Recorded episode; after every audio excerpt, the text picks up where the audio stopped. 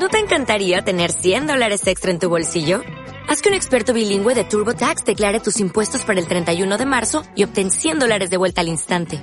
Porque no importa cuáles hayan sido tus logros del año pasado, TurboTax hace que cuenten. Obtén 100 dólares de vuelta y tus impuestos con 100% de precisión. Solo con Intuit TurboTax.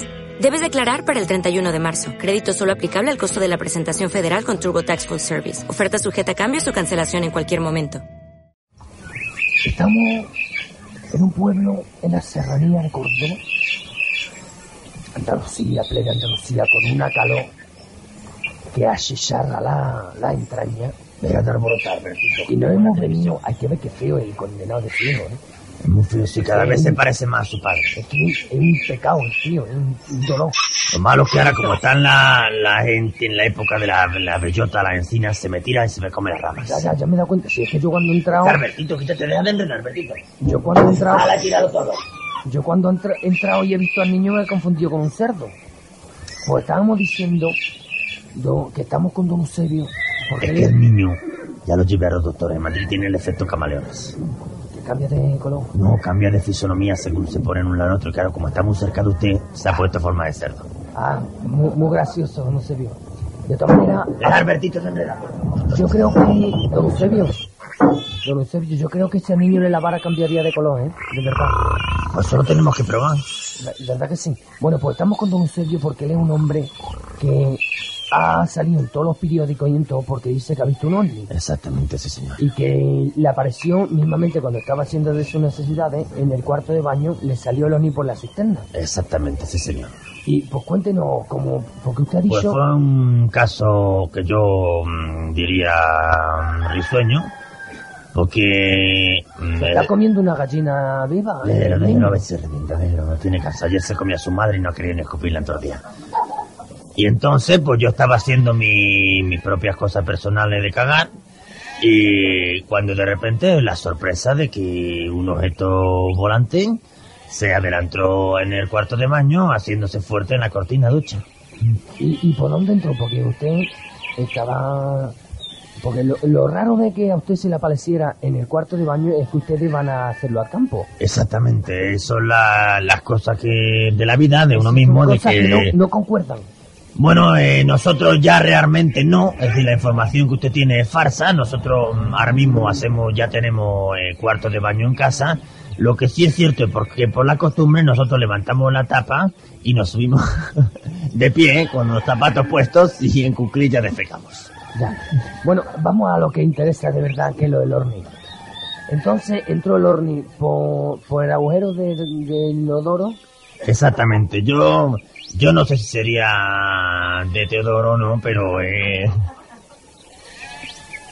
el objeto platillo eh, se personó sin dar cuenta a nadie, porque yo, o sea, yo oí ruido y dije quién es, enseñé la patita por debajo de la cisterna y entonces él, sin 50 años de vuelta, mm, de sí mismo decidió de acceder a la ducha y ya le digo, ya digo que los marcianos y todo se hizo fuerte en la, en la cortina ducha. Y usted llegó a ver a, los a los ocupantes. ¿Cuántos eran? Sí, señor, eran ocupantes, serían aproximadamente unos 3.000 ocupantes. Sería, sin contar las mujeres y los niños, que claro, como eran, iban en ataque, pues los tenían eh, en, los en la- lo, que ellos, lo que ellos llaman los marcianos, mm, sitio para ataque de mujeres y niños. Es lo que llaman los marcianos. Eh, en su idioma marciano, que es nuestra, o sea, nosotros no estamos incapacitados para saberlo, pero ellos, como hablan lenguas bífidas, pues entonces le dicen a- en su lengua marciana, le dicen a la mujer y a los niños al cuartito de salvamento y, y ya la mujer y los niños van. Ya. Y al que no vaya, pues se, se le cae el pelo, claro. Los marcianos son muy estrictos. Usted llegó a hablar con ella. Yo me quise dirigir a ellos, pero claro, estaba en una situación burda, porque ustedes se cuenta que yo en el momento de, de hacer aparición el platito, pues no me había todavía eh, limpiado con el papel. Entonces estaba en una posición de no saber si limpiarme o ya dirigirme hacia los transfugas. Ya, y vamos a ver, don Eusebio, ¿ellos qué hicieron? Porque ellos bajaron de la nave, ¿no? Ellos, eh, efectivamente, ellos los, los 3.000. descendieron, no, se quedaron dos arriba y bajaron el resto. Y claro, se puso el baño perdido de marciano por todos lados, que luego, bueno, No, se marcharon y estuvimos quitando marciano. Toda esta mañana estaba fregando y todo de marciano perdido. Que es un pueblo muy estricto, pero muy sucio. ¿Cuántos marcianos serían aproximadamente? Ah, no, ¿De qué tamaño son los marcianos? Los marcianos son de un tamaño aproximadamente mm, como la Torre Infiel de ancho. O sea, de harto son como una casa con portero automático de dos pisos, alargado. O sea, Iban 3.000, ¿no? iban unos 3.000, 3.000 o 10 millones. O sea, estaba de marciano, ya les digo, perdido de marciano, mi mujer está todavía quitando marciano. Es que hay quien habla, hay, hay- ¿sabe usted que hay gente de muy mala, de Sí, muy mala sí, sí, sí. Que dicen que es mentira. ¿Usted No. lo ha visto? No, no, Yo no, no, eh. viéndole ahora, de verdad, con cómo casi se le saltan las lágrimas, o sea, al contarlo, digo, hay que sí. ver cómo tiene este hombre tanta cara.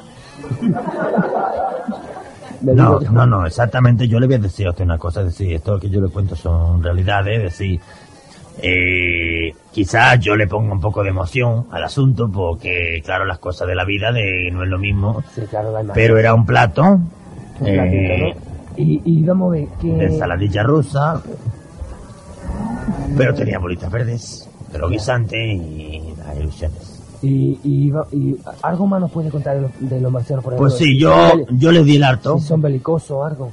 ellos son, mm, son muy fieles, es decir, ellos lo que les molesta es que te metas con su pareja.